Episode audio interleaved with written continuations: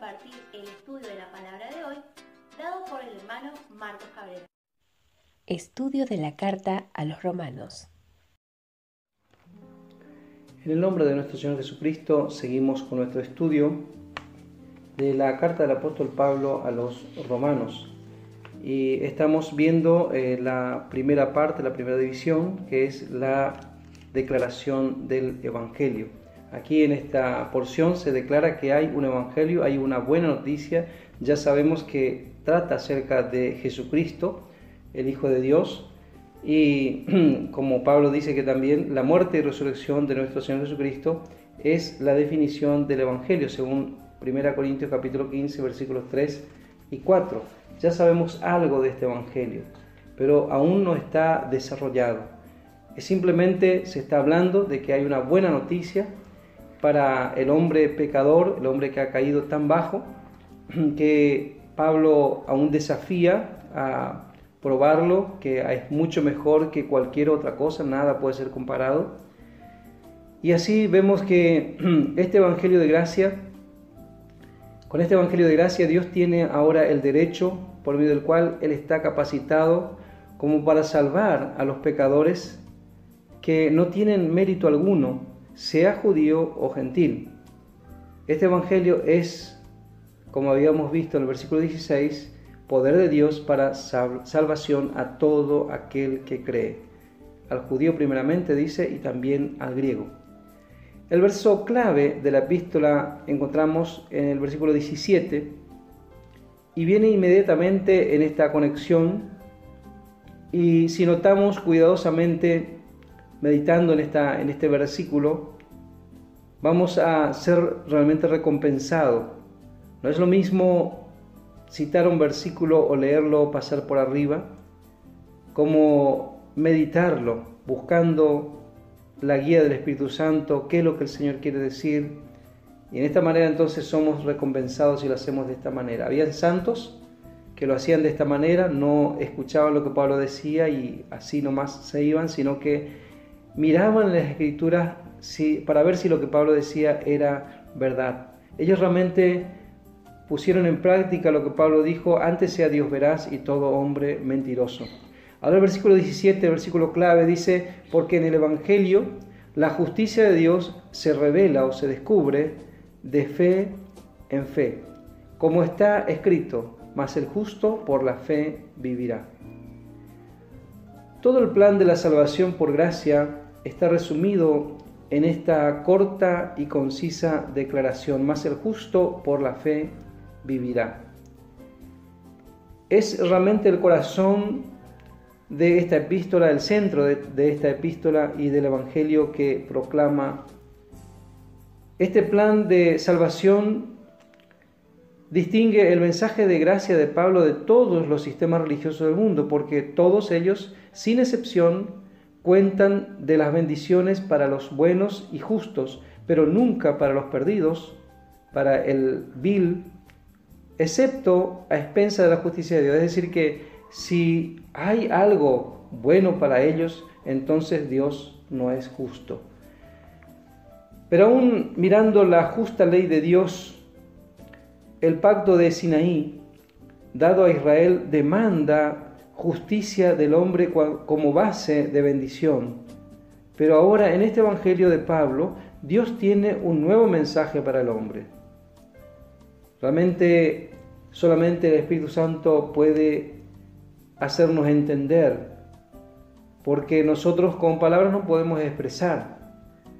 Este conocimiento va más allá que todos los pensamientos carnales del hombre, por más que sean eh, hombres tal vez talentosos, pero esto va mucho más allá. Ninguno ha podido realmente eh, hacer tal vez alguna religión o algún pensamiento, algo que sea realmente como comparado a lo que Dios ha hecho con esta gran salvación para el hombre. El hombre jamás puede comprender aparte de la revelación, porque acá dice, estaba ahí, dice, pero en el Evangelio la justicia de Dios se revela o se descubre por fe y para fe, ya estaba ahí, estaba en las escrituras, pero es descubierta a la fe. y otra vez es para la fe, destinada a la fe. Ahora que Dios pueda bendecir y justificar al inocente y al bueno, el hombre puede comprenderlo. Por eso hay tantas religiones hechas en base a esto y cualquiera puede hacer una religión que esté basado en bendiciones para el bueno, para el inocente y va a tener muchos seguidores también. Pero Dios actúa justamente lo contrario. Él bendice y justifica al impío. Aquí es donde la razón del hombre tambalea y rehúsa aceptar la doctrina de gracia.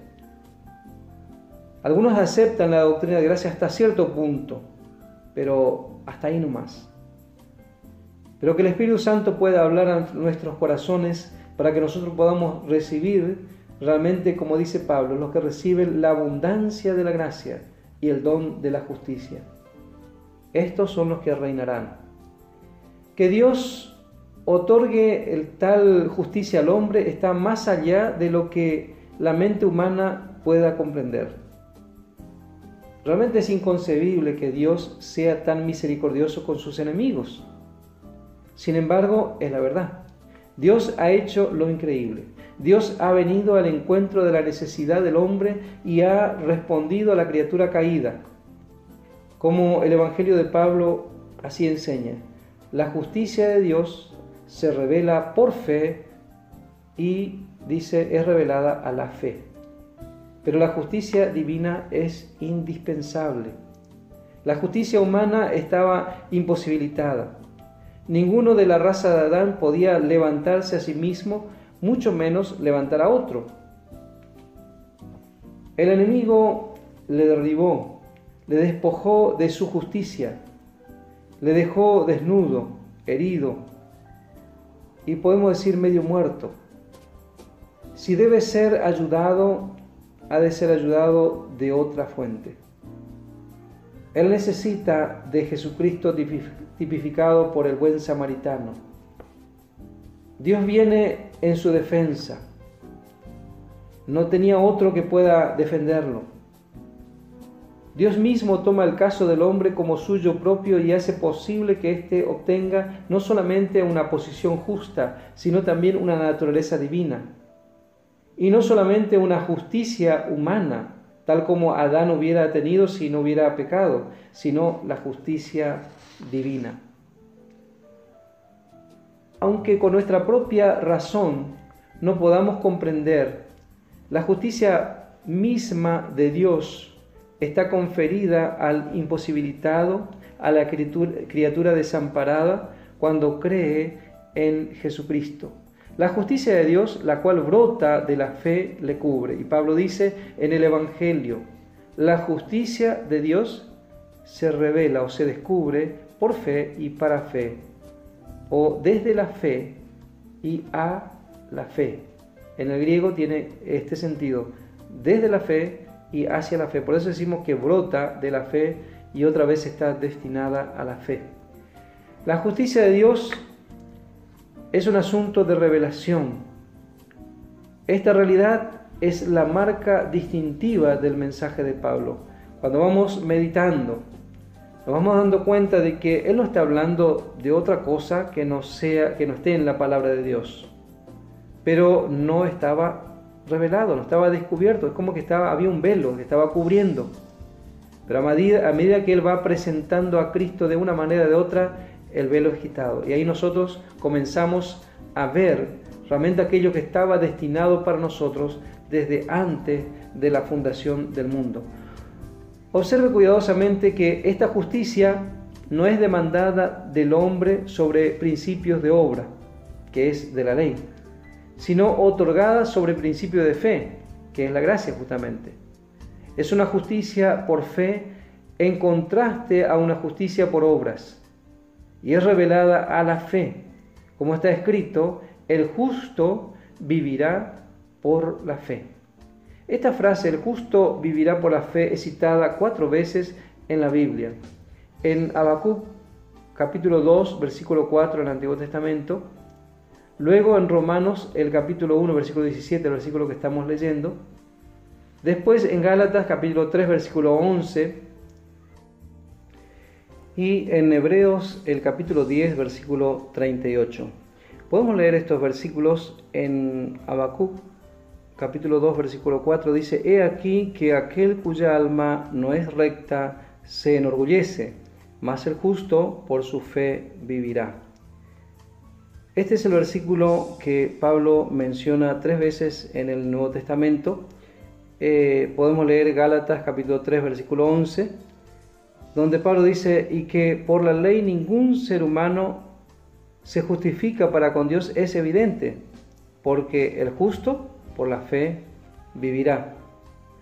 Luego en Hebreos, el capítulo 10, el versículo 38, dice Pablo, más el justo vivirá por fe, y si retrocediere no agradará a mi alma. Y volviendo a nuestro versículo de Romanos capítulo 1, versículo 17, dice, porque en el Evangelio la justicia de Dios se revela por fe y para fe, porque como está escrito, más el justo por la fe vivirá. Así en esta manera entonces encontramos que con este versículo Pablo termina eh, la declaración del Evangelio dada en la carta a los romanos, dice él, bueno, este es un Evangelio que es poderoso, eh, es muy poderoso y va a solucionar el problema del hombre, el problema que nadie puede solucionar. Bueno, este Evangelio tiene poder para salud, dice, espíritu, alma y cuerpo, para todo aquel que cree. Que el Señor bendiga ricamente a cada uno el Evangelio de la Gloria. Nos encontramos en Posadas Misiones, República Argentina. Te invitamos a suscribirte a nuestro canal de YouTube, El Evangelio de la Gloria, en donde podrás encontrar muchos contenidos bíblicos para tu edificación. No te olvides de activar la campanita de notificaciones para recibir todas las novedades de nuestro canal. Y recuerda, somos bendecidos para ser de bendición.